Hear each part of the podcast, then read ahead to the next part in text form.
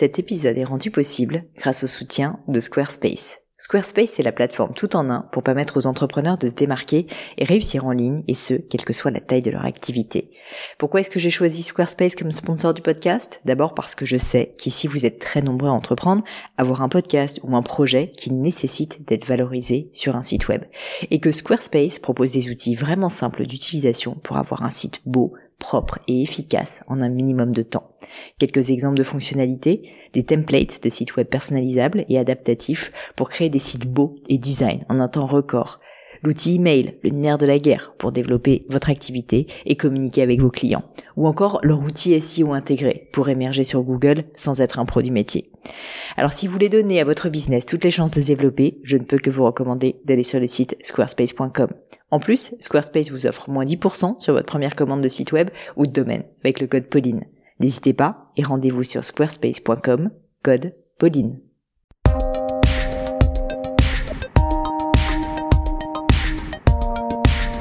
Hello les amis, ici Pauline Ennio et vous êtes sur le gratin. Et aujourd'hui, je me frotte les mains parce que je vous prépare un épisode un peu spécial, un épisode qui est cher à mon cœur puisqu'on va parler de gémologie. Vous savez qu'au-delà du gratin, j'ai aussi créé la marque de joaillerie Gémio. Alors, ceci n'est pas un moment, je vous, je vous rassure tout de suite, où je vais essayer de faire ma pub, mais je voulais quand même vous ouvrir les yeux pour certains qui ne connaisseraient pas encore ce secteur sur ce monde que je trouve absolument fabuleux, qui est le monde des gemmes et des pierres précieuses. Et c'est pour ça que j'ai le plaisir d'accueillir aujourd'hui sur le gratin Laurent Massy, qui est vraiment une référence dans le monde de la gémologie. Certains d'entre vous doivent peut-être le connaître, puisqu'il est d'ailleurs très actif sur les réseaux sociaux, LinkedIn, Instagram, mais aussi figurez-vous sur Clubhouse.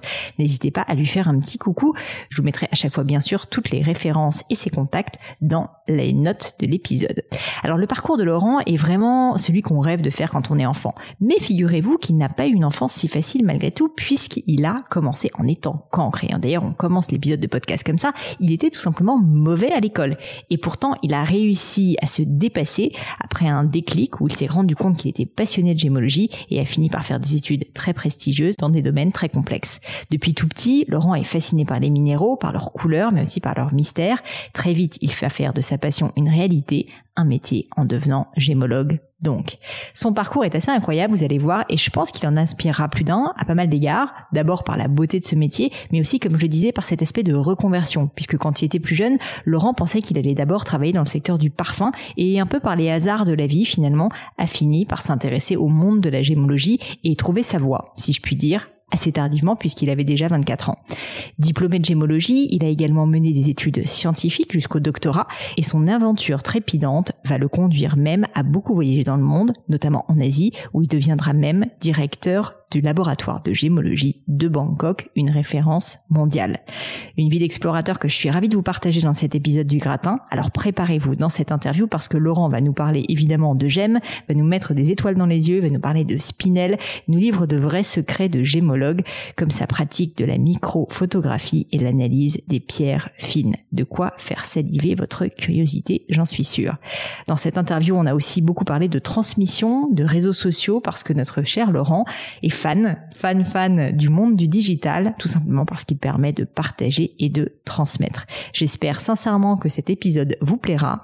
J'espère que vous allez aussi, comme moi, prendre goût au mystère des pierres précieuses. Et je ne vous en dis pas plus et laisse place à ma conversation avec Laurent Massy.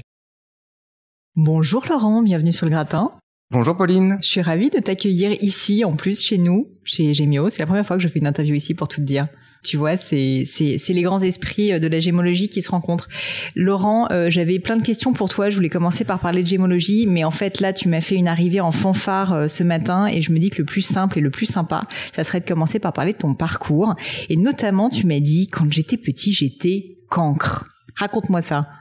Oui, effectivement. Quand j'étais petit, j'étais bah, très mauvais à l'école. Voilà, je ne travaillais pas, alors ça m'intéressait probablement pas. Et je connais pas vraiment exactement les raisons, mais en tout cas, les notes reflétaient ce manque de travail puisque soit je passais ric ric rac, soit je passais pas et je redoublais. Alors, j'ai né redoublé que mon bac.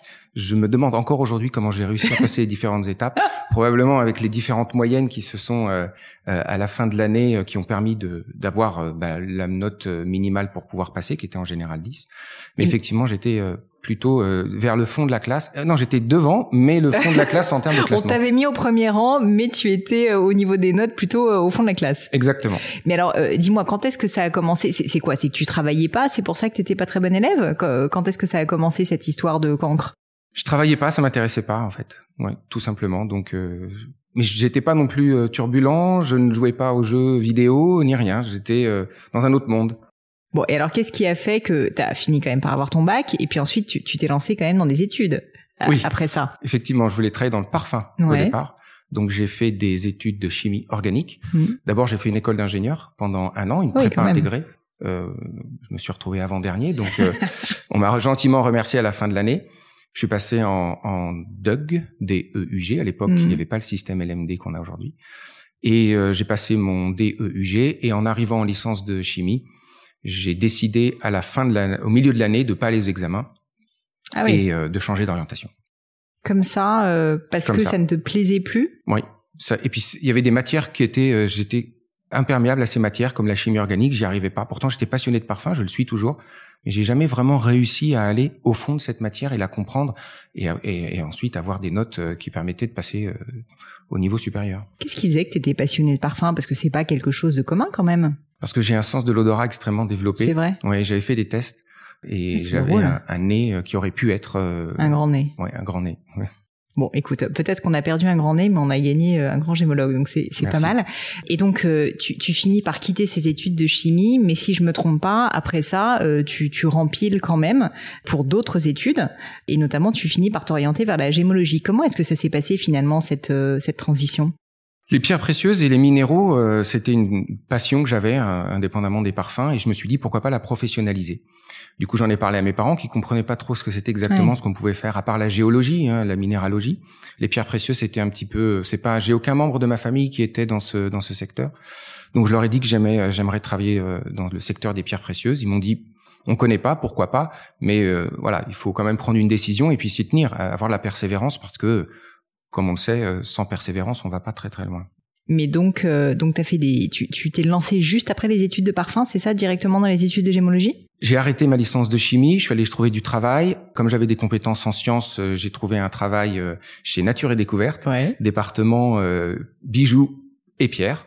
Donc c'était et parfum aussi également, un parfum des maisons. C'était assez marrant. J'ai travaillé mmh. pendant six mois là-bas.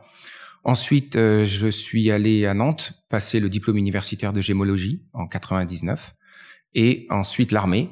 Et là, je me suis dit, il faut que je reprenne mes études. J'avais envie de reprendre. Là, par contre, j'avais vraiment envie de reprendre mes études, de m'investir. Et donc, euh, j'ai fait des démarches pour reprendre une licence parce que j'avais quand même un DEUG. Et donc, euh, je suis allé voir différentes euh, licences de physique, physique, chimie physique au départ, et après, je suis passé en physique pure. J'ai été pris dans les différentes licences. J'ai choisi une licence qui était à Orsay. Et, et là, je suis passé par contre de dernier à premier, loin devant tous les autres mais par contre, je travaillais euh, tous les jours. Euh, samedi et dimanche, c'était équivalent à un lundi-mardi pour moi à cette époque-là. Ça, je trouve ça hyper intéressant parce que je pense qu'il y a beaucoup de personnes euh, qui font des études un peu en traînant des pieds, en se disant, bah, finalement, je les fais parce qu'il faut les faire, tu vois. Et franchement, ça a été mon cas à pas mal d'égards. Et du coup, qui se donnent pas les moyens de réussir, tout simplement.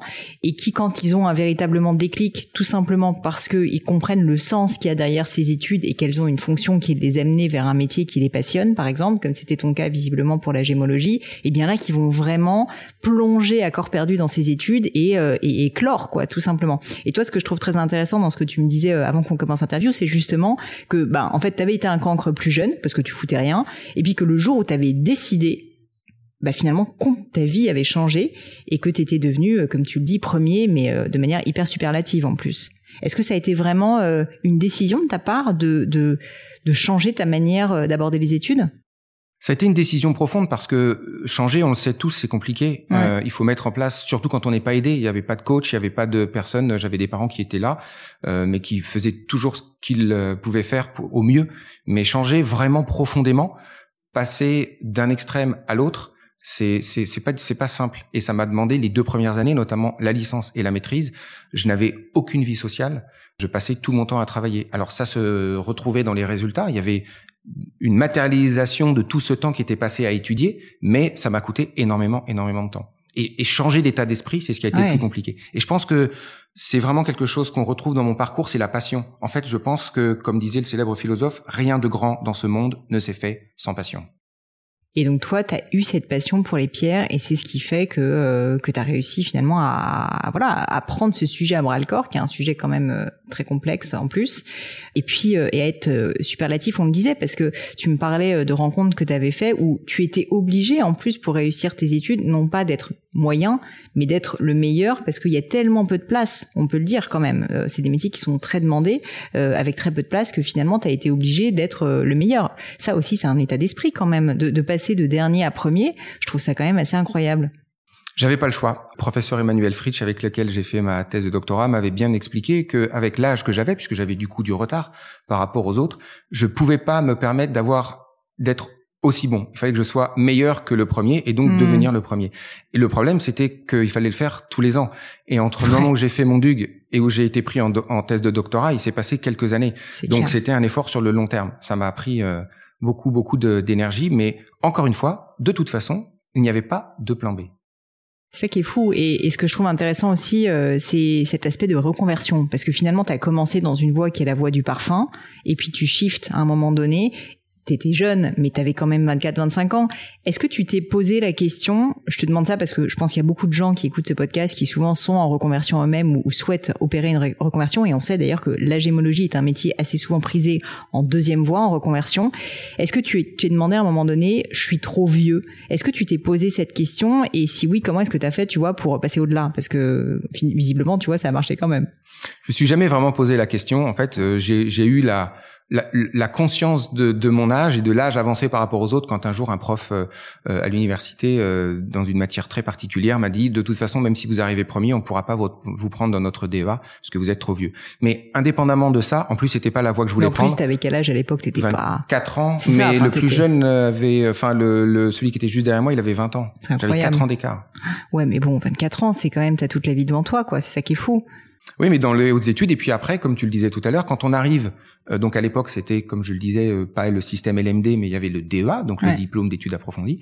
Quand on arrive pour postuler à une thèse de doctorat, il faut du financement.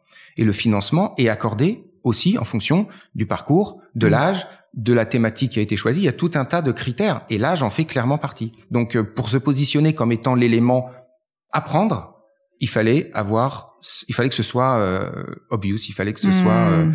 Euh, qu'il n'y ait pas d'autre choix en fait. Hmm. Et alors, du coup, tu fais ces longues études, parce que tu as fait quand même euh, plus de 10 ans d'études, et tu finis par avoir un premier job à Bangkok. C'est quand même changement de vie total. Euh, qu'est-ce qui a fait que tu as pris cette décision et, est-ce que tu peux nous parler justement de cette première expérience? Alors, j'avais dit au professeur Emmanuel Fritsch que moi, je n'aime pas le froid. Donc, je lui avais dit, je, ne prends pas de vacances dans l'année, mais je voudrais passer tout le mois de décembre en Asie, parce qu'il fait chaud, et qu'il y a des pierres précieuses. Hmm. Il m'avait dit d'accord, euh, donc je prenais tout le mois de décembre complet, du premier euh, quasiment à Noël, euh, en Thaïlande. Donc en 2004, j'arrive en Thaïlande pour la première fois. Je prends le bus directement à Chantaburi, la ville des pierres précieuses en Thaïlande, avec Vincent Pardieu, et on part tout de suite le lendemain matin, dès le lendemain matin, à Pailin au Cambodge pour aller visiter les mines. On est resté une semaine, je crois, et quand je suis revenu, j'ai pris quelques vacances quand même, et là je me suis dit, c'est ici que je veux vivre. Il fait beau, il fait chaud, il y a des pierres précieuses, on y mange très très bien, les gens sont sympas, et puis euh, c'est bouillonnant. Quand, pour la gémologie, c'est le meilleur endroit de la Terre en fait. Quoi. Exactement. Et donc la petite histoire, c'est que j'ai rencontré mon futur patron à ce moment-là. J'ai dit à Vincent que je voulais travailler ici. Il m'a présenté Henri O. Et euh, j'ai dit à Henri, voilà, un jour, euh, je commence ma thèse, puisque c'était la toute première année, 2004. Je, je veux venir un jour travailler ici avec vous. Il m'a dit, t'es embauché. Direct. Direct. je lui ai dit, mais j'ai trois ans quand même. Il m'a dit, mais j'ai le temps. Donc euh, en 2005, je reviens au mois de décembre. Je rencontre de nouveau Henri. Je lui rappelle que éventuellement, il m'avait dit qu'il était d'accord. Il me dit, bien sûr, j'ai pas oublié. Ton bureau est, prêt. Et en 2006, je passe la soutenance de ma thèse le 15 septembre. Et le 1er octobre, je pose mes valises à Bangkok pour 12 ans. Pour 12 ans. Et alors, qu'est-ce que tu fais à Bangkok? C'était quoi ton job? Donc j'ai repris le, j'étais assistant euh, de Vincent euh, pendant à peu près deux mois. Vincent a reçu une offre en Suisse à ce moment-là, donc il m'a laissé les clés du laboratoire et je suis devenu directeur du euh, laboratoire AIGS pendant un peu plus de quatre ans. Et en parallèle de ça, comme si c'était pas suffisant, j'ai pris la direction des enseignements de l'école AIGS que j'ai fait pendant un peu moins de temps que le laboratoire parce que c'était quand même beaucoup. Puis là, j'ai commencé à voyager dans toute l'Asie du Sud-Est et notamment partir en Birmanie avec euh. C'est là où vraiment j'ai appris le terrain. J'avais, comme tu disais tout à l'heure, 12 ans d'études académiques derrière moi. Et là, j'étais en train de mettre en place vraiment euh, le, la partie pratique de ce qui allait devenir euh, ma carrière. Incroyable. Justement, je trouve ça passionnant ce côté euh, académique lié au terrain parce que l'académie c'est très important. On apprend des concepts, on apprend euh, bah, des choses, notamment dans le secteur de la gémologie, qui sont indispensables. Mais moi, je le vois en tant que que marque avec Gemio. Euh, c'est vrai que si t'as pas derrière un, rappel quand même très concret du terrain, bah en fait malheureusement ces connaissances parfois s'essoufflent. Et donc une question que je voulais te poser, c'est finalement ces, ces autres années de terrain, qu'est-ce qu'elles t'ont apporté? Et peut-être pour être plus précise quelles ont été peut-être les idées reçues qui ont été battues en brèche, tu vois, que tu avais de ton expérience passée académique, qui ont été confrontées au réel quand tu as été sur le terrain et où tu t'es dit ah non mais en fait euh, la vraie vie c'est pas comme ça. Je trouve ça toujours très intéressant justement de se dire parfois tu vois on a un peu des croyances ou des choses qu'on a apprises et puis finalement le terrain nous rappelle à une autre réalité. Moi j'avais vraiment envie de découvrir la vraie vie comme tu le disais et je pense que il faut vraiment, quand on apprend quelque chose, réduire l'écart qu'il y a entre la partie théorique et la partie pratique, et notamment la, le, le, réel, parce que passer des diplômes et en avoir plein, et aujourd'hui j'en ai plein, des diplômes en gémologie et en sciences, c'est bien, mais c'est mieux s'ils sont connectés avec mmh. euh, le réel. Pourquoi? Parce qu'à un moment ou un autre, on se retrouve face au réel.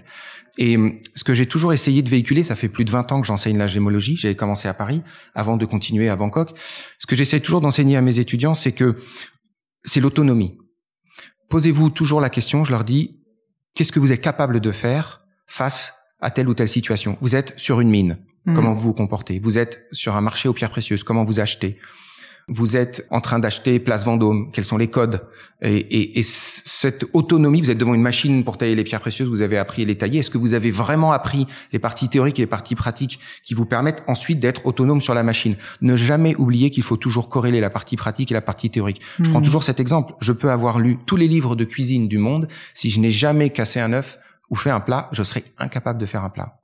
Ouais, c'est passionnant et, et, et, je pense que c'est lié à la gémologie évidemment ou euh, enfin moi je sais de mon expérience personnelle que parfois on a des personnes qui se lancent par passion dans ce secteur mais qui justement ne le confrontent pas beaucoup ou pas assez on va dire au terrain mais en fait c'est lié à tout secteur. Et je sais qu'il y a plein de personnes en reconversion si tu veux qui apprennent euh, très très bien la théorie du métier mais qui ne l'ont pas confronté à la réalité. Et en fait on se rend compte que bah oui c'est bien d'avoir un savoir théorique sur les gemmes mais en fait si on n'aime pas aller euh, euh, acheter des pierres si on n'aime pas négocier si on n'aime pas les regarder de près finalement c'est toute une partie du job qu'on va qu'on va un petit peu oublier quoi je pense tout à fait. Et puis on, on passera en, en, passant à côté de la réalité, on passe à côté de la réalité aussi du marché. Hmm. Donc c'est plus difficile de trouver euh, un travail, c'est plus difficile tout simplement de s'épanouir.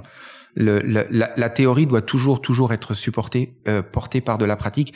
Et je dirais même que parfois il vaut mieux passer par la pratique et ensuite découvrir la théorie, même hmm. si c'est un peu contre-intuitif avec l'ensemble des études académiques que j'ai faites. La, la pratique, c'est vraiment euh, la connaissance, euh, Albert Einstein euh, disait que la connaissance euh, provient vraiment de la pratique. Tout le reste, c'est de l'information. Alors toi justement euh, qui a euh, qui a fait énormément de terrain en plus de toute euh, la théorie que tu, tu maîtrises parfaitement, je pense qu'il y a plein de personnes qui écoutent ce podcast qui ne connaissent rien rien du tout au, monde de la gémologie, mais je pense qu'il y a une question qui fascine un peu tout le monde, enfin, en tout cas même moi si tu veux, je me la pose souvent alors que je suis quand même dans le secteur, c'est concrètement à quoi ça ressemble des mines de pierre, qu'est-ce qui se passe? Est-ce que tu pourrais nous raconter c'est quoi un petit peu le, le alors avec des mots simples hein, mais le circuit de la pierre du moment où elle est voilà dans dans la pierre, je pense que les gens ont besoin de mots simples une fois de plus. Et ensuite, pour qu'elle arrive à un bijou, qu'est-ce qui se passe et quelle est, euh, quelle est justement, quelles sont les étapes et à quoi ça ressemble vraiment physiquement?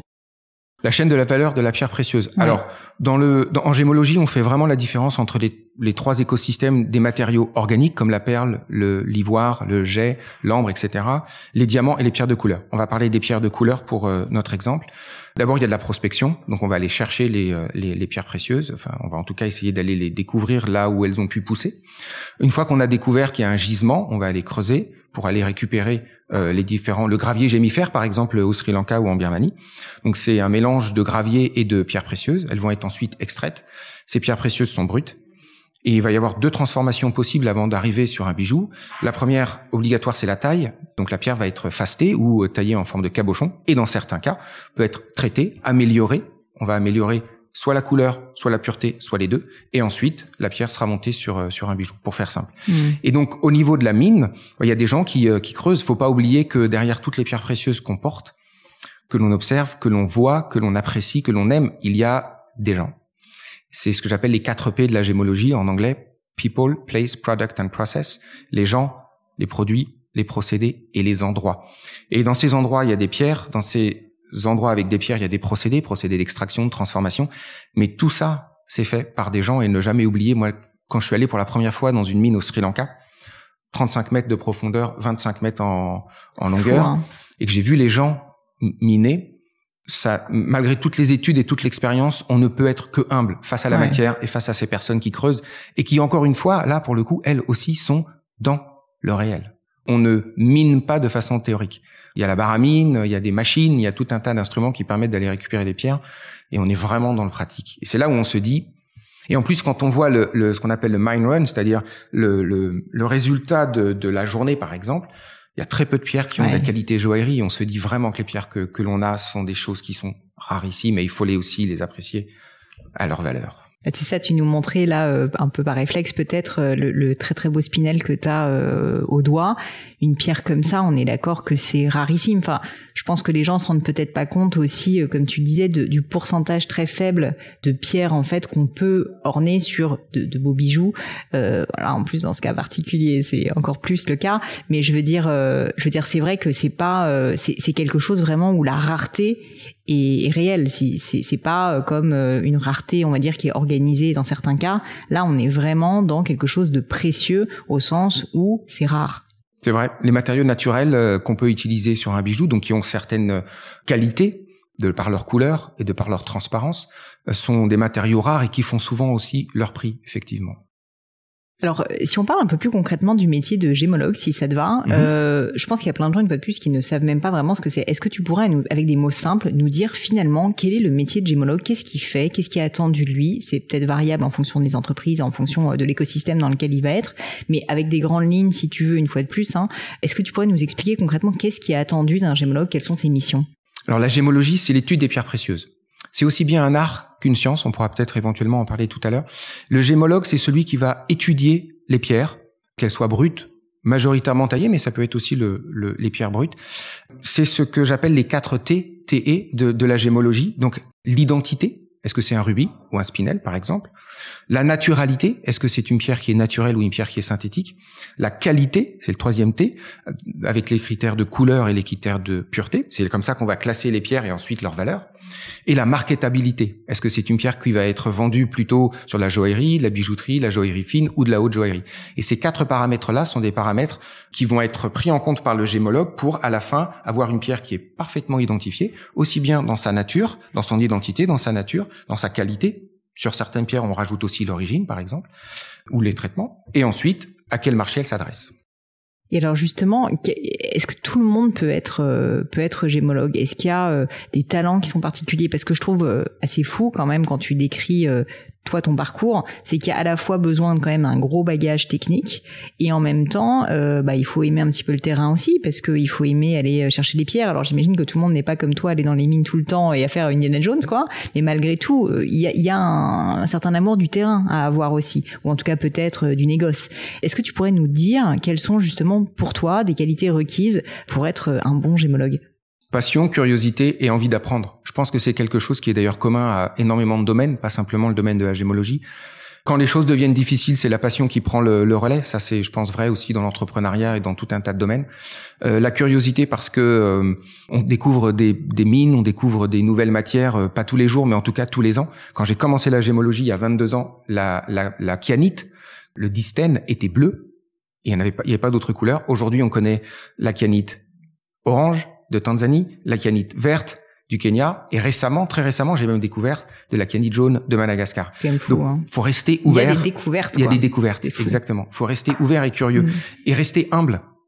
Ça, on, qu- quand on commence à voyager sur les sur les mines et qu'on rencontre des gens qui sont nés à côté des mines, tout notre savoir du coup théorique a de la valeur. Mais ne jamais oublier que le savoir pratique de la personne qui est en face a aussi beaucoup de valeur et parfois plus de valeur. Donc, il faut rester parfois à l'écart, écouter, apprendre et pas simplement arriver en se disant j'en sais plus parce que j'ai fait des études scientifiques ou pas scientifiques ou des études de, de gémologie. Ça, c'est très très important et, et ça nous permet de rester aussi humble face à la matière. La matière, j'aime. J'ai une question, euh, alors tu vas peut-être la trouver polémique, mais au contraire, euh, j'aimerais beaucoup avoir ton, ton avis dessus. C'est euh, des questions qui reviennent beaucoup pour nous, notre clientèle chez Gemio, qui sont les questions autour bah, du développement durable et de l'éthique. Et je pense que la, le monde de la joaillerie est souvent assez mal perçu, et perçu comme un monde où on va extraire des matériaux de la terre et du coup bah, qui nuit à la planète, où il y a des personnes qui travaillent dans des conditions difficiles, ce qui est quand même vrai. Et moi, ma conviction, c'est que malgré tout, il y a déjà premièrement beaucoup d'efforts qui sont faits et que d'autre part, il y a, y a aussi beaucoup de bénéfices quand même à ce marché de la joaillerie pour ces personnes qui y travaillent, qui sincèrement sinon se retrouveraient certainement dans des conditions de vie encore bien plus difficiles du coup, ça, je te donnais mon point de vue, mais j'aimerais bien avoir le tien en fait sur ces sujets, euh, c'est-à-dire euh, comprendre euh, toi qui as été véritablement dans des mines. Quel est ton, ton point de vue en fait sur ces questions qui sont difficiles et comment est-ce qu'on peut, selon toi, y réfléchir? Alors, de plus en plus, il y a de la conscience vis-à-vis justement de, de, ce quatrième P, euh, qui peut être même le premier, people, les gens. Il y a des gens qui travaillent et le respect de leurs conditions de travail, conditions sanitaires, les écoles, l'accès à, à, à, à l'enseignement, à la formation, c'est très important. Et de plus en plus d'efforts qui sont faits pour, euh, pour faire en sorte que toute la chaîne de valeur, justement, profite euh, à, à, tous les à tous les échelons, à tous les niveaux euh, de ce qui se passe à la fin, euh, le produit final, le consommateur. Le consommateur aussi est de plus en plus en demande de savoir ce qui se passe, de comprendre que ce soit le café, le chocolat, les pierres, les, la viande, le made in France, le, etc. Tout ça, ça fait partie du même du même mouvement je dirais. Et, et c'est très bien. Alors, comme dans toutes les dans tous les domaines, là, je te rejoins un peu. Il y a des choses qui sont bien, et puis il y en a qui sont moins bien. Ce qu'il faut faire, c'est essayer de donner plus donner de l'attention à ce qui se passe et qui est bien fait, bien mis en valeur pour que ça continue, et puis essayer de petit à petit euh, aller là où il y a des zones peut-être euh, d'ombre, et puis essayer de, de, les mettre un peu plus en lumière en apportant euh, son aide, de la connaissance, de l'argent, des moyens, etc. Mais euh, enfin, moi, j'abordais le sujet parce que, alors, on parle là de, de, joaillerie au sens plus large, notamment au niveau de l'or, où, euh, par exemple, chez Gemio, on utilise de l'or recyclé, et en fait, ça, c'est des choses qu'on fait euh, depuis d'ailleurs assez longtemps, en réalité, parce qu'on fabrique en France, que beaucoup de joailliers font, et que je trouve que finalement le grand public ne sait pas, et que le secteur de la joaillerie, alors là, peut-être je prêche un peu par ma, pour ma paroisse, vous m'excuserez, messieurs dames, mais en fait, est souvent perçu comme presque pire qu'il n'est réellement, parce que je trouve que c'est un secteur qui a été quand même mis en lumière, notamment avec l'histoire des Blood Diamond il y a quand même un certain temps, et qui du coup a été quand même obligé de balayer devant sa porte euh, un petit peu plus tôt, je trouve, que d'autres secteurs comme par exemple le prêt-à-porter ou même les technologies, où franchement, bah, il y a aussi euh, des mines, enfin avec des terres rares typiquement, euh, qui extraient aussi des, des, des, choses de grande valeur. Donc je trouve qu'il y a quand même souvent un peu une tension entre la réalité qui n'est pas si horrible que ça, et puis une image qui est souvent quand même assez négative. Je sais pas si tu es d'accord avec ce point de vue. Je suis d'accord? C'est pour ça qu'il faut former et informer. Et ça, c'est vraiment très important. Expliquer au public comment ça fonctionne. Il y a, il y a eu des reportages euh, télé ou papier mmh. qui ont été faits, des biens, des moins bien, des qui ont plutôt polarisé sur tel ou tel aspect de, de, des mines euh, et de la transformation de la pierre. Mais je pense qu'il est important de mettre en lumière toute la chaîne de valeur. Tout n'est pas parfait. Tout est perfectible également, mais il y a de vrais efforts qui sont faits depuis, euh, je pense, ces cinq, dix dernières années. Et pour le pour le bien de toute la profession, effectivement, balayer devant sa porte, de toute façon, ça peut faire que du bien. C'est sûr, toujours très important de se remettre un peu en cause. Exactement. Qu'est-ce que euh, qu'est-ce que c'est pour toi les prochaines euh, les prochains grands changements euh, du monde de, de la gémologie? Est-ce que est-ce que tu as une vision un peu sur ce que tu penses être l'évolution du secteur? Je pense que l'impact de la vente par internet, notamment avec le Covid, a été accéléré du point de vue de la vente. Il y a pas mal de plateformes qui se sont montées, qui permettent un peu comme des marketplaces mmh. avec des pierres je pense qu'il faut l'enjeu majeur, c'est de pas forcément rendre, mais en tout cas de renforcer la confiance du consommateur hmm. à travers ce dont on vient de parler, mais également aussi à travers les rapports d'analyse, à travers de la communication, de l'explication, euh, de la transparence. Et tout ça, ce sont pas simplement des mots de circonstance. Ce sont vraiment, quand on, encore une fois, quand on les, on les ancre dans le réel, des mots qui sont importants parce que le public y est très sensible et de plus en plus. Internet aussi a libéré la connaissance. Mm. On va sur Internet, on peut taper tout un tas de mots-clés qui nous permettent d'avoir des informations. Alors, le plus difficile après, c'est de faire le tri entre les informations qui sont issues du réel et celles qui ont été un peu transformées. Ça, c'est pas forcément très simple. Mais comment on fait pour faire la différence entre les informations qui ont été transformées et celles qui sont issues du réel? Ben, c'est en allant euh, euh, que les professionnels mettent à disposition du grand public justement un maximum d'informations qui soient vérifiées et vérifiables. Et puis un peu de discernement aussi, quand même, ne fait jamais de mal. Ne fait jamais de mal. effectivement. Bon sens. Laurent, tu me parlais tout à l'heure de l'art et de la science qui sont pour toi intrinsèquement liés dans le cadre de la gémologie. Qu'est-ce que tu voulais dire par là? Alors, c'est un vaste sujet euh, à ce niveau-là. La, la, gémologie fait effectivement appel euh, à des concepts issus de la physique, de la chimie, de l'optique, de la géologie, de la minéralogie, etc.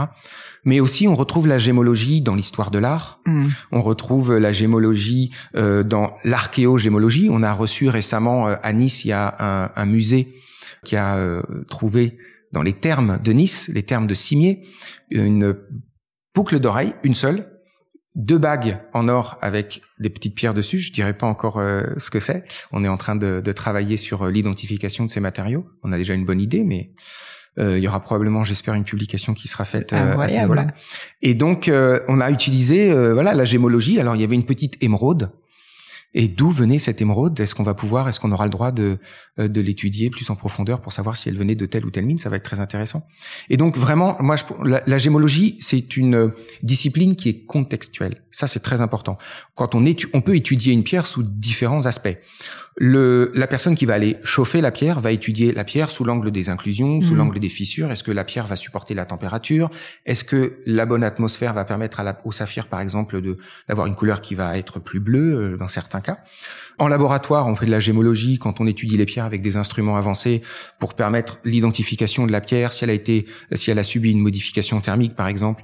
Et puis, dans certains cas, son origine. Quand on étudie les pierres euh, sur un plateau, après, pour que ces pierres se retrouvent sur des bijoux Gémio, ben on va savoir si elles ont euh, ces pierres ont la bonne dimension, est-ce qu'elles ont les bonnes couleurs, est-ce que les couleurs sont euh, suffisamment uniformes, etc., etc. Donc tout ça, ça fait appel à l'étude de, la pierre précieuse. C'est juste le mot étude qui doit ensuite être, être défini. Et du coup, la gémologie rentre dans énormément de secteurs. En fait, c'est ce que je dis toujours à mes élèves. À partir du moment où il y a une pierre précieuse, il peut y avoir un gémologue. Ça peut être euh, la bijouterie, la joaillerie, la haute joaillerie, l'achat, la vente, maison de vente aux enchères, qualité contrôle, partir sur les mines à l'aventure. Moi, j'ai des étudiants à Bangkok qui partaient directement en Birmanie acheter des pierres, d'autres qui revenaient en France et travaillaient pour des maisons de la place Vendôme. C'est très très vaste et très très large. C'est euh, franchement, ça fait rêver et je dois dire que je pense qu'il y a pas mal de personnes qui vont écouter cet épisode, qui vont se dire, euh, qui vont se poser des questions et qui vont avoir envie euh, de, de, de creuser plus en détail justement les moyens peut-être de faire des études. Alors ça me fait une belle transition parce que non seulement tu étais à la tête d'un laboratoire, mais tu as toujours eu, j'ai l'impression, cette envie de transmettre, qui est aussi quelque chose de très important pour moi. Et donc transmettre à la fois ton savoir technique, mais aussi finalement cette connaissance terrain et cette envie de ne pas justement faire en sorte qu'on soit uniquement des techniciens ou des scientifiques de la pierre, mais également, euh, bah voilà, qu'on soit confronté au réel. Toujours cette même histoire. Euh, T'as lancé donc euh, avec euh, d'autres cofondateurs une école. Qu'est-ce qui s'est passé? Pourquoi est-ce que tu as lancé cette école? Enfin, comment est-ce qu'à un moment donné, on se dit c'est bon, je lance une école quoi? C'est quand même assez fou. Oui, c'était assez fou, c'est vrai. Après 20 ans de, d'enseignement, j'ai eu l'occasion, bien sûr, de voir euh, euh, des choses qui fonctionnaient, des choses qui euh, fonctionnaient peut-être moins bien. Et je pense que, comme disait Gandhi, je crois que c'est Gandhi qui disait, soit le changement que tu veux voir dans le monde. Donc c'est ça que j'ai essayé de faire à mon niveau et avec un cofondateur qui s'appelle Ludovic Durand-Oro, on a décidé de, de, de, de fonder l'AGAT, qui veut dire Académie de gémologie appliquée et technique. Je tiens au mot appliqué comme les sciences appliquées. C'est pas uniquement des savoirs théoriques. On part de savoirs théoriques qui ont été optimisés, mais on va tout de suite dans la matière. Je donne toujours un exemple. Je ne fais pas la distinction au départ entre les gemmes classiques et les gemmes rares avec les élèves. Pour pas qu'il y ait cette segmentation dans leur esprit, ça c'est rare, j'en verrai probablement peu, ça c'est classique, j'en verrai un peu plus. Et du coup, quand les élèves sortent de la gâte, souvent ils ont vu comme des pierres rares, comme la hakmanite, comme d'autres pierres, comme ces personnes-là n'ont pas eu cette matière-là qui a été mise dans une petite boîte pierre rare ou pierre commune. Pas de label, quoi. Pas de label. Après, il y en aura des labels, c'est normal. On n'utilise pas la Hakmanite euh, tous les jours sur des bijoux. Par contre, de savoir que ça existe, de savoir la reconnaître, en plus, ça a un effet un peu particulier, ça change de couleur avec la lumière, etc. Ça permet aux élèves de se retrouver, encore une fois, quand ils, où ils ou elles sont face à la réalité, d'avoir une certaine autonomie, une autonomie sur la reconnaissance de la pierre et son utilisation. Alors justement, vous, vous, vous, voulez que ça soit appliqué, mais concrètement, ça passe par quoi dans les études pour que ça soit appliqué au-delà, euh, au-delà de, de, regarder des pierres, de les observer, de les étudier? Est-ce qu'il y a aussi vraiment euh, euh, des formations sur de l'achat, sur du terrain? Enfin, comment ça se passe concrètement? Oui, effectivement, on a des, on a alors d'abord on a énormément de pratiques. Les quelques premiers jours, quand les étudiants arrivent, sont tout de suite mis dans le bain avec énormément de pierres. Et comme on fait pas la segmentation, on peut leur montrer des pierres euh, communes comme euh, la topaze ou des choses plus classiques comme l'aigue des choses moins classiques, des rubis, des saphirs, traités, non traités, synthétiques, naturels, et en même temps quelques pierres rares qui permettent aussi de garder la curiosité mmh. euh, et d'éveiller la curiosité. Et, et donc cette partie appliquée, le deuxième A de Agathe, c'est qu'on les met tout de suite dans le bain avec des pierres, mais aussi des contacts. C'est-à-dire qu'on les fait rencontrer des créateurs, des designers, des fabricants mmh. tout de suite. On les met en relation. À Nice, il y a une très très grande communauté de gémologues et de passionnés, et on les met tout de suite en relation. Moi, j'essaie de, de faire rapidement le lien entre le monde réel là les professions, euh, certisseurs, euh, lapidaires, euh, bijoutiers, joailliers, créateurs, designers, et les étudiants, en leur disant allez-y, parce qu'un jour vous vous retrouverez dans cet univers-là, soit à chercher du travail, soit y travailler en montant votre propre entreprise. Donc connectez-vous le plus rapidement possible. N'attendez pas d'être voilà, créez un réseau. N'attendez pas d'avoir fini pour commencer à vous faire connaître. Faites-le tout de suite. Je me permets de faire un petit aparté. C'est extrêmement rare quand même qu'une école incite ses élèves à se créer un réseau. En général, enfin c'est peut-être ma vision très française, mais moi euh, quand j'étais, euh, j'ai fait des études pour être prof, tu sais, bah on m'apprenait à faire des dissertes euh, et j'ai appris plein de choses. Hein, je dis pas, mais par contre jamais de la vie, si tu veux, on m'a dit allez va parler à d'autres profs, essayer de comprendre, va donner des cours. Enfin c'était c'était l'inverse de ce que tu décris quoi. Je pense que c'est, je pense que c'est fondamental effectivement. Et puis de toute façon, à un moment ou à un autre, il faudra le faire. Hmm. Donc autant le faire le plus tôt possible. Ouais. Aujourd'hui, vous avez combien d'élèves par promo? Alors on a 12 élèves par classe, on reste sur des petites classes pour leur donner un maximum d'attention. Euh, dans mes précédentes euh, postes de direction, j'ai eu des classes à plus de 30 élèves, c'est compliqué. C'est gérable, mais c'est assez compliqué.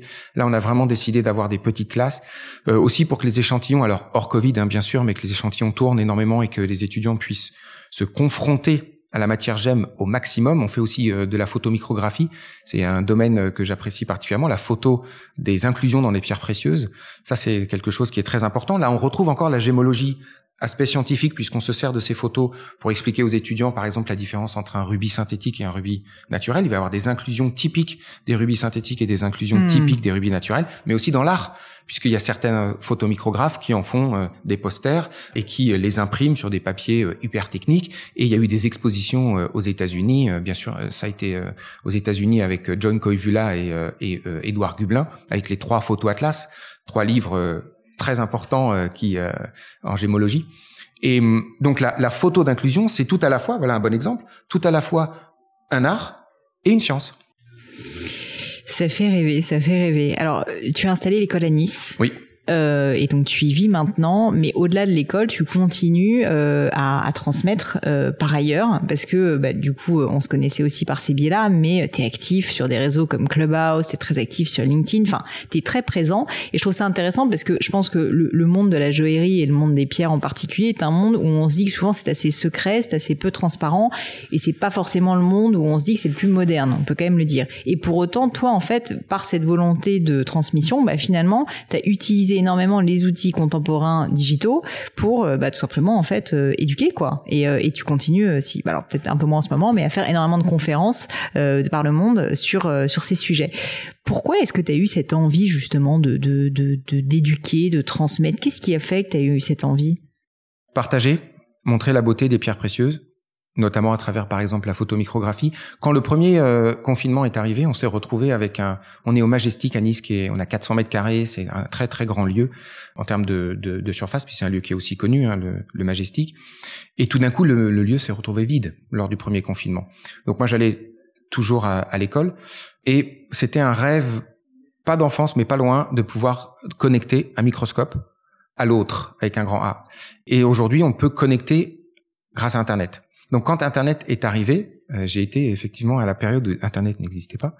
J'ai essayé de connecter le microscope directement à Internet pour euh, pour euh, montrer au, au, grand public l'intérieur des pierres précieuses. J'étais tout seul dans l'école et dans une très grande salle et j'avais Internet à la fibre assez rapide, un microscope, un appareil photo. Il manquait 15 jours de travail pour les connecter. Ça m'a pris 15 jours. J'ai eu beaucoup de mal parce que c'est assez complexe et j'ai réussi à connecter le microscope directement à Internet et j'ai lancé les Gémeaux Live.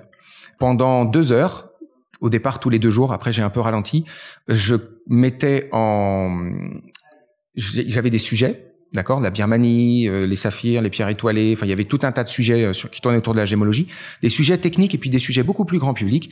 Et après euh, une partie de présentation théorique d'une petite quarantaine de minutes, je branchais le microscope directement sur Internet à travers tout un tas de logiciels, de câbles, etc. Enfin, c'est bazar. Mm. Et euh, pendant deux mois, j'ai eu plus on a eu plus de 3500 participants euh, virtuels dans 25 pays différents, côte est, côte ouest, euh, Thaïlande, États-Unis. Et je leur montrais des inclusions dans des rubis, dans des saphirs, dans des pierres naturelles. Et ça a été, ça a été une révélation pour moi aussi, parce que du coup, je me suis aperçu que c'était possible. Il y a plein de gens qui m'ont dit, mais on découvre l'intérieur des pierres précieuses, on connaissait pas. Et pour la petite histoire, elle se reconnaîtra si elle écoute euh, ce podcast. Euh, ma plus jeune euh, auditrice, si je puis dire, a 7 ans. Et oui, avec son père qui est passionné d'astronomie. Donc lui, c'était l'infiniment grand, elle, c'est l'infiniment petit. Et elle disait à son père, euh, Laurent va commencer, il faut qu'on soit à l'heure pour euh, pour euh, pour regarder. Et elle posait des questions puisqu'après, il y avait de l'interaction. Ça passait par Zoom.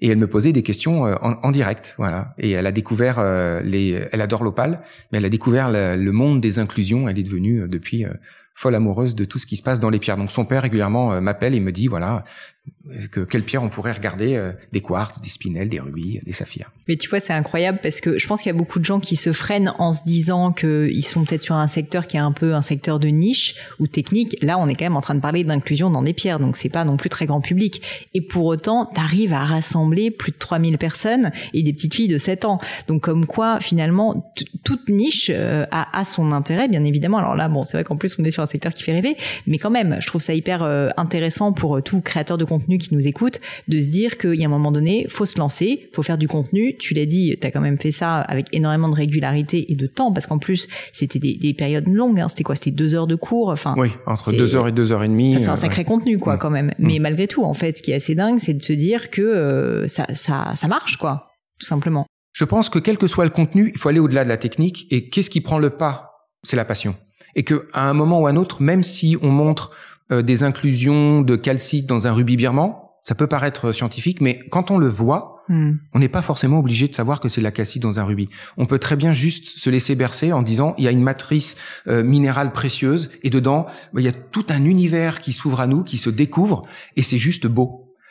Et ça pose, on se pose toujours la question doit-on comprendre le beau pour l'apprécier? Alors il y en a qui disent oui, il y en a qui disent non.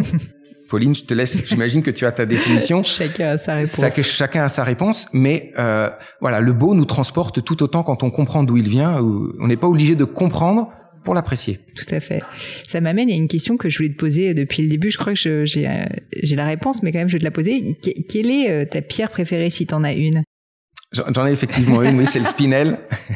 Est-ce que tu peux nous parler de cette pierre? Parce que moi je la connais, mais je pense que beaucoup de personnes ne savent pas du tout ce que c'est qu'un spinel, n'ont même jamais entendu parler de spinel. D'ailleurs, je précise, c'est le spinel, non pas la spinel. Exactement, c'est le spinel, mais deux LE. Donc euh, c'est ça qui est euh, étonnant dans la langue française. Ouais. Alors euh, là, le podcast va être long. Hein. Vas-y, vas-y. On y va. Le spinel. Le spinel, d'abord, il faut savoir que c'est une pierre qui est historique. C'est un cousin un peu éloigné du rubis en termes de chimie, un atome près. Euh, mais les, à l'époque, quand la gémologie en tant que telle, en tant que science n'existait pas, tu sais que les trois pierres rouges, rubis, spinel et grenat étaient confondues de façon générale. Là, c'est schématique. Hein. Et du coup, ces pierres ont des duretés euh, différentes et les plus grands rubis, ou parmi les plus grands rubis connus dans le monde, des pierres historiques, le rubis du prince noir, le rubis Timur, le rubis Côte de Bretagne sont en fait des spinels. Et le spinel a été toujours un peu dans l'ombre euh, du, euh, du rubis, moins connu aujourd'hui, beaucoup plus apprécié par certaines personnes que, que le rubis. Après, c'est une question de, de préférence. Mais le rubis, le spinel a des atouts majeurs, des couleurs absolument incroyables, des formes cristallines absolument incroyables. C'est une pierre qui parle. C'est une pierre qui, euh, moi, me touche euh, énormément. Bah, voilà, je, je veux pas trop avoir les yeux qui brillent. Euh, c'est une pierre qu'on trouve que dans quelques pays, souvent d'ailleurs à côté du, du, du, rubis. Dans les mines mm. en, en, Birmanie, il y a du rubis et puis il y a du spinel. Et c'est une pierre qui a quasiment pas de ton. Alors si on peut parler un tout petit peu technique, en fait, une couleur se divise en trois paramètres. la couleur, la teinte, rouge, vert, jaune, bleu. La saturation, c'est-à-dire la quantité de couleur qu'il y a dans la couleur, et après le ton, c'est-à-dire la quantité, on va dire, de gris jusqu'au noir. Eh bien, les spinels font partie des très rares matériaux gemmes à pouvoir ne pas avoir de ton, à être de la pure, pure couleur. saturation. Ouais. C'est fou. Bah d'ailleurs, ça se voit là sur la pierre que tu portes, euh, qui est euh, un, spinel rouge, euh, enfin flamboyant, franchement. Et, et d'ailleurs, un point aussi que tu évoquais, c'est que le spinel, notamment rouge, qui parfois est confondu avec le rubis, en fait, pour moi, se détache aussi par le fait qu'il est beaucoup moins inclus en général et qu'il est beaucoup plus translucide. Il est, je veux dire, on se noie dedans complètement, alors que c'est vrai que souvent le rubis, bon, est un petit peu, un petit peu plus voilé. Les rubis ont tendance à être plus inclus que, que les spinels, ouais, tout à fait. Donc euh, une très belle pierre qui, qui me donne envie euh, d'aller euh, explorer un petit peu plus tout ça. le temps passe, Laurent, et je te propose qu'on passe peut-être au crible du gratin, qui sont mes questions, mes questions de fin. Il y en a une que j'ai bien posée, qui est au sujet d'échecs. Tu m'as parlé du fait que tu étais cancre étant petit, mais peut-être que tu as vécu d'autres échecs, des échecs, des moments de doute, des moments difficiles. L'idée c'est pas forcément de remuer le couteau dans la plaie, mais plutôt d'essayer d'en tirer des enseignements et de se dire, bah en fait, ce moment qui a été difficile, j'en suis sorti grandi Est-ce que euh, il y a euh, voilà un moment qui te qui te vient à l'esprit? Honnêtement, celui-ci, je pense que c'est celui qui a vraiment profondément marqué ma vie. Le jour où j'ai compris que si je faisais pas quelque chose, euh, les choses ne viendraient pas toutes seules. Il faudra travailler, passer du temps. Et ça a été un point de bascule dans, dans ma vie. On a tous des réussites et des échecs. Je pense que plus que l'échec, ce qui est important, c'est la façon dont on l'aborde. C'est l'état d'esprit vivre sans échec, sans échec, c'est pas possible. C'est déjà partir euh, dans l'erreur. Par contre, c'est la façon dont on va l'appréhender, l'échec, qui est important. Parfois, on y arrive seul. Parfois, on n'y arrive pas seul. Et on a ses amis, sa famille, on est aidé. Mais cet échec-là est vraiment, oui, celui euh, qui. Alors, euh, l'important dans l'échec, c'est pas tant l'échec, c'est comment on le transforme. Et je pense que il y a, y a, un adage un peu populaire qui dit l'important, c'est de se relever la dernière fois on tombe, on se relève, on tombe, on se relève. L'important, c'est de pas rester euh, par terre, c'est toujours d'essayer de se relever. Parfois, on peut le faire seul, parfois, on peut pas. Et toi, ce moment spécifique où tu as basculé, du coup, si j'emploie tes termes, tu t'en rappelles Qu'est-ce qui a fait que cette fois, ça a été différent? Pas le choix. Quand on n'a pas le choix, on trouve, on va chercher des ressources qu'on pensait peut-être ne pas avoir si on a un plan B. Et je pense que l'absence de plan B, parfois, nous oblige à ne considérer que le plan A. Et comme du coup, il n'y a pas d'autre choix, on le fait. Dans, impossible, il y a possible. Mmh, J'aime bien. C'est pas mal. c'est drôle, ça me fait penser à quelque chose pas que j'ai vécu, mais que mon mari a vécu. Enfin, je parle assez peu de ça, mais euh, je vais le faire pour une fois. Je parle un peu de, de notre histoire. C'est que, euh, en fait, quand on a créé Gemio avec mon mari, lui, il était euh, employé dans une entreprise et il pensait pas qu'il aurait la force mentale de euh, de créer une entreprise parce qu'on sait que c'est très difficile si jamais il avait des filets de sécurité. Et du coup il s'est dit il faut justement que je n'ai pas de plan B il faut que je coupe tous les ponts derrière moi, que je les brûle, si tu veux, pour ne plus avoir le choix, cette absence de choix. Et du coup, ce qu'il a fait, c'est qu'il a euh, quitté euh, son emploi, euh, mais sans rupture conventionnelle. En fait, il a démissionné, quoi, tout simplement, ce qui est un truc qu'aucun Français ne fait, et on comprend pourquoi. Mais c'est vrai que le bénéfice de faire ça, c'est qu'en fait, comme tu dis, il n'y avait pas le choix. Il fallait qu'on crée l'entreprise. Et moi, j'étais étudiante encore à l'époque, donc on n'avait pas de ressources, si tu veux, financières, qui était que il fallait que ça marche on n'avait pas le choix. Et du coup, c'est pour ça, ça m'a fait penser à ça quand tu me, tu me parles de cette histoire, c'est qu'effectivement, je pense que tu as tout à fait raison, c'est que parfois le rebond, en fait, c'est juste une obligation. On n'est pas obligé de brûler tous ces navires. Je dis pas qu'il faut absolument passer par là, mais pour mm. certaines personnes, pour certaines situations, pour certains caractères aussi, on est tous différents face à l'adversité, face à l'échec. On a tous des réactions différentes. Je pense que c'est important, euh, dans, à certains moments, de se dire si je me laisse le choix, mon esprit sera, il y aura toujours cette option et quand il n'y a plus l'option, du coup, la seule option possible, c'est celle qui est devant. Il faut d'avancer. S'il y avait quelque chose qui était à refaire dans ta vie euh, personnelle, professionnelle, qu'est-ce que tu referais différemment? Peut-être que je me mettrais à travailler plus tôt. Sincèrement. Pourquoi? Parce que du coup, il y a plein d'années que j'aurais pu utiliser pour apprendre encore plus sur le terrain. Euh, je suis allé pour la première fois euh, sur les mines en 2004 et j'aurais bien aimé découvrir le, depuis, je suis allé au Vietnam, en Birmanie, je suis allé en Afrique, je suis allé sur les mines, même aux États-Unis, puisque j'ai passé six mois en Californie. J'ai eu la possibilité d'aller sur les mines de Tourmaline à, à Pala. Et, et ça, ce sont des expériences que j'aurais bien aimé euh, multiplier et donc les découvrir plus tôt. T'aurais aimé les multiplier pour en faire plus ou parce que les mines ont changé entre temps pour en faire plus, pour découvrir plus de, pour rencontrer plus de monde, pour être plus en contact avec la matière. On apprend énormément. J'ai quelques mentors comme ça qui ont qui ont euh, traversé euh, traversé ma vie et et euh, j'aurais bien aimé pouvoir aussi passer peut-être plus de temps avec eux. Très bien. Est-ce qu'il y a une maxime, des mots de sagesse, une citation qui te touche, peut-être plusieurs d'ailleurs, et que tu pourrais partager avec nous? La connaissance, c'est une citation de, qui est attribuée à Albert Einstein qui disait la connaissance provient de l'expérience, tout le reste n'est que de l'information. Ha. Ha, tu, tu, tu, là, tu me parles, tu me vas droit au cœur. c'est, euh, je la connaissais pas, je la connaissais pas. Écoute, elle est, elle est, euh, elle est aggravée euh, quelque part, peut-être sur un... Exactement. Euh, une autre question que j'aime bien poser, c'est est-ce qu'il y a une croyance que tu as dans un domaine, ça peut être, ou que tu avais à un moment donné, euh, et qui est controversée? Ce que je veux dire par là, c'est très souvent, ben voilà, on, on envisage le monde d'une certaine manière et euh, le reste de la population peut-être n'est pas d'accord. Euh, je te donne un exemple. Euh, j'ai un, un, Fabien Olicard, donc un fameux mentaliste, etc., qui m'a dit moi, je ne suis pas d'accord avec le fait que les personnes plus âgées sont plus sages. Je pense qu'en fait, il y a plein de biais cognitifs qui s'installent à un moment donné et qu'en fait, non, l'expérience ne fait pas tout et que en fait, avec le temps, bah, on n'est pas forcément plus lucide sur tout parce que bah, il y a plein, de biais qui, se, qui, qui, qui rentrent en compte.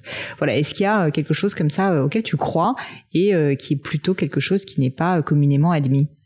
On va revenir sur la partie expérience. C'est que je pense que la, théorie, de façon générale, mais même dans sa vie personnelle, dans son rapport à l'autre, dans son rapport à soi, je pense que pour se découvrir, il faut laisser rentrer l'autre.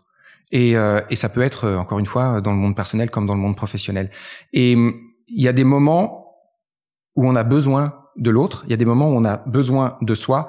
Et penser qu'on a besoin soit que de l'autre, soit que de soi. Il y a des gens qui pensent qu'ils mm. n'y arriveront que parce que ils peuvent compter sur leurs propres ressources. Et à contrario, il y a des gens qui pensent que ils ou elles ne peuvent y arriver qu'en comptant sur l'autre, qui sont en total détachement de leur propre personne, voire personnalité, et en, en, en se positionnant sur l'autre, on peut y arriver. Et je pense que c'est vraiment le mélange, l'équilibre entre l'autre et soi qui nous permet d'y arriver. Et, et pourquoi c'est, ça peut être un peu polémique, c'est que on a vraiment besoin du regard de l'autre, de la présence de l'autre, aussi pour se comprendre. Hmm. Et ça, c'est pas forcément facile parce que ça veut dire qu'il faut abandonner une toute petite partie de soi en se disant, si j'abandonne cette petite partie de moi, ça me permettra d'en découvrir une nouvelle. Et ça, je ne peux le faire que à travers le regard de l'autre. Bon, je suis obligée de te poser la question, mais est-ce que euh, est-ce que tu as un exemple qui vient en tête où tu vécu justement euh, ben, euh, le, fait de, laisser le regard de l'autre, d'une personne, te révéler quelque chose sur toi-même? Oui, mon dernier mentor, Henri O, dont j'ai parlé tout à l'heure, quand je suis arrivé, je sortais, j'avais un diplôme prestigieux, j'avais un, doctorat en physique, euh, j'avais fait des études, j'avais des diplômes de gémologie.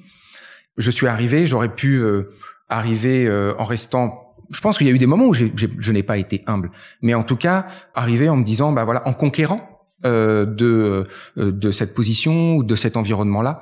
Et, euh, et Henri, par sa sagesse, par ses regards, par ses remarques, par son expérience aussi, on parlait tout à l'heure de l'âge, donc à travers son regard à lui, m'a permis de mettre un certain nombre de zones d'ombre en lumière chez moi, de les travailler, parfois avec lui, parfois sans lui, et, euh, et donc aussi de, de progresser. J'ai vraiment eu un point de bascule, encore une fois, peut-être moins impactant que celui qui m'a permis de passer de cancre à premier, mais tout aussi impactant, en tout cas dans, le, dans mon activité et professionnelle et personnelle, sur qu'est-ce que je vais pouvoir découvrir si je me mets un peu en retrait de ce que je pense que je sais faire ou que je sais de point de vue théorique, qu'est-ce que je vais pouvoir découvrir mmh, grâce à l'autre. Un peu moins sachant et un peu plus dans la découverte. Voilà. Et je pense que rester humble, on peut être hyper passionné, avoir les yeux qui brillent devant les plus beaux spinels du monde et rester humble devant la matière. Et surtout devant les gens qui nous ont permis aussi et ça c'est important euh, j'en parle souvent euh, de les avoir un jour euh, dans, dans la main. Il faut pas oublier que ces matériaux ben, un jour ils ont été extraits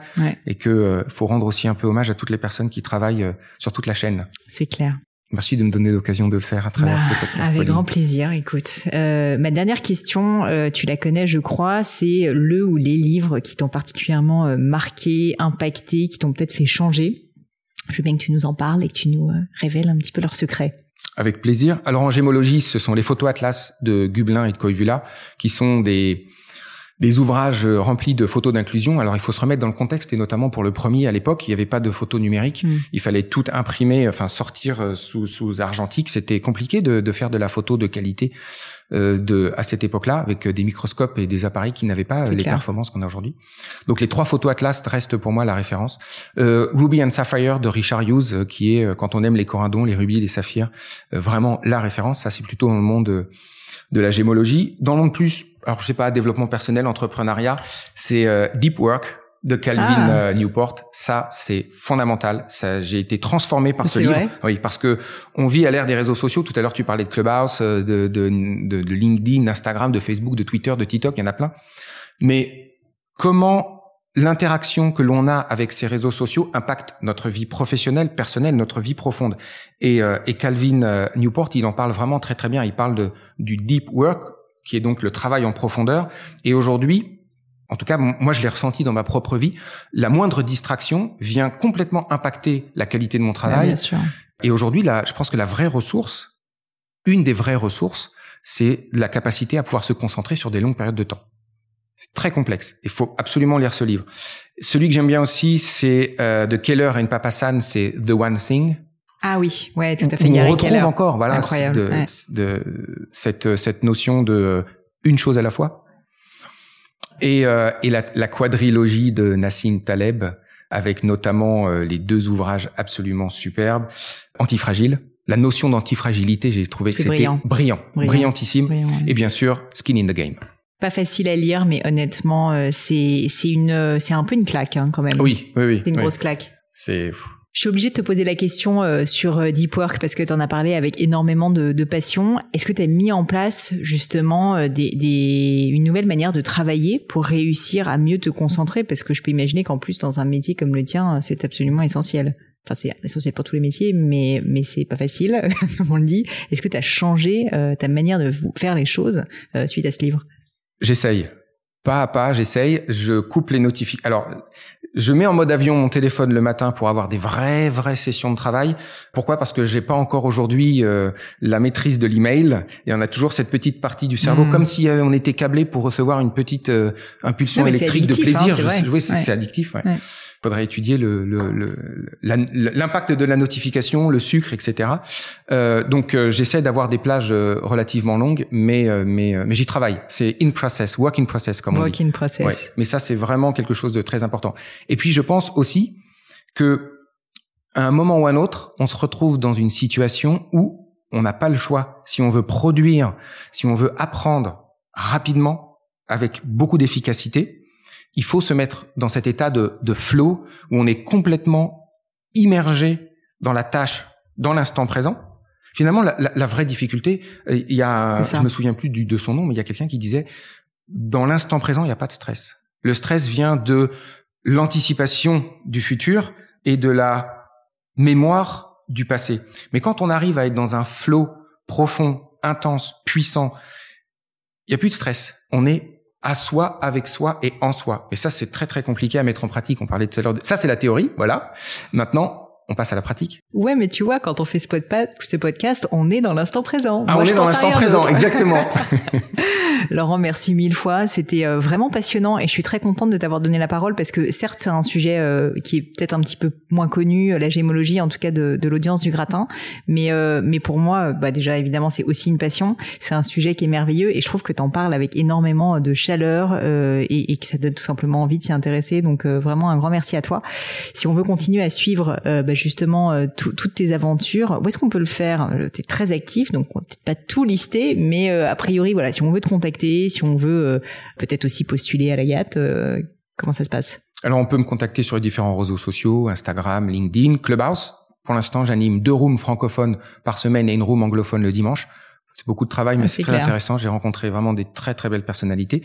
Sur le site internet de l'Agathe, euh, agathegémologie.com, mhm. où là on peut retrouver toutes les formations. On, hors Covid, on met aussi euh, en place des voyages sur euh, sur les mines. On a on a fait la, la distinction entre ce que j'appelle les voyages gémeaux touristiques et les voyages gémeaux éducatifs pour essayer d'éviter de mélanger les profils, les profils plus tourisme où on a un mélange on découvre le pays à travers la pierre, mais aussi à travers sa culture. Ça, c'est plus les voyages Gémeaux touristiques et les voyages Gémeaux éducatifs. Là, on prend nos étudiants, on les met en immersion, on les lance sur les marchés au GEM avec de la monnaie locale pour aller acheter telle ou telle pierre. Avec des feedbacks, on se retrouve tous ensemble ensuite après et on, et on partage. C'est comme ça aussi qu'on apprend. On apprend aussi à travers l'expérience de, de l'autre. C'est plus compliqué, mais on y arrive. Merci mille fois Laurent. Merci à toi Pauline. À bientôt. À très bientôt. Et voilà, fini pour aujourd'hui. J'espère que l'épisode vous a plu. Merci d'avoir passé tout ce temps avec moi. Et quelques petites choses avant de vous quitter. D'abord, si vous cherchez les notes de l'épisode avec toutes les références, bah, c'est simple, allez directement sur le blog du podcast. Donc c'est www.le-du6gratin.fr. Vous trouverez normalement toutes les infos dessus. Aussi, si vous souhaitez me contacter pour me poser d'autres questions, que je mettrai d'ailleurs peut-être un jour sur le podcast, ou me proposer de nouveaux invités, ou juste me faire un feedback, me proposer un livre, peu importe à la rigueur, et bien surtout, n'hésitez pas à le faire. J'aime bien répondre j'essaye d'être assez active sur les réseaux sociaux et en particulier sur LinkedIn et sur Instagram qui sont mes deux réseaux sociaux de prédilection. Donc sous le pseudo Pauline Legno, tout attaché, c'est très simple. Dernière chose, un truc qui compte énormément pour moi et je sais que c'est pénible à faire mais vraiment ça compte, c'est si vous me laissez une note 5 étoiles ou que vous parlez du podcast autour de vous ou que vous mettez un avis. Et la note 5 étoiles, c'est en particulier sur Apple Podcast, sur iTunes. Pourquoi? Parce que c'est là qu'il y a le plus d'écoute et avoir des notes en fait permet de donner plus de visibilité au podcast. Donc vraiment, vraiment, n'hésitez pas. Et si on est si nombreux aujourd'hui à écouter le gratin, euh, à faire partie de cette communauté, bah, c'est grâce à vous et justement à toutes ces personnes. C'est plus de 3000, 4000 personnes qui ont à chaque fois pris le temps de mettre des notes. Donc ça m'aide beaucoup et merci à eux.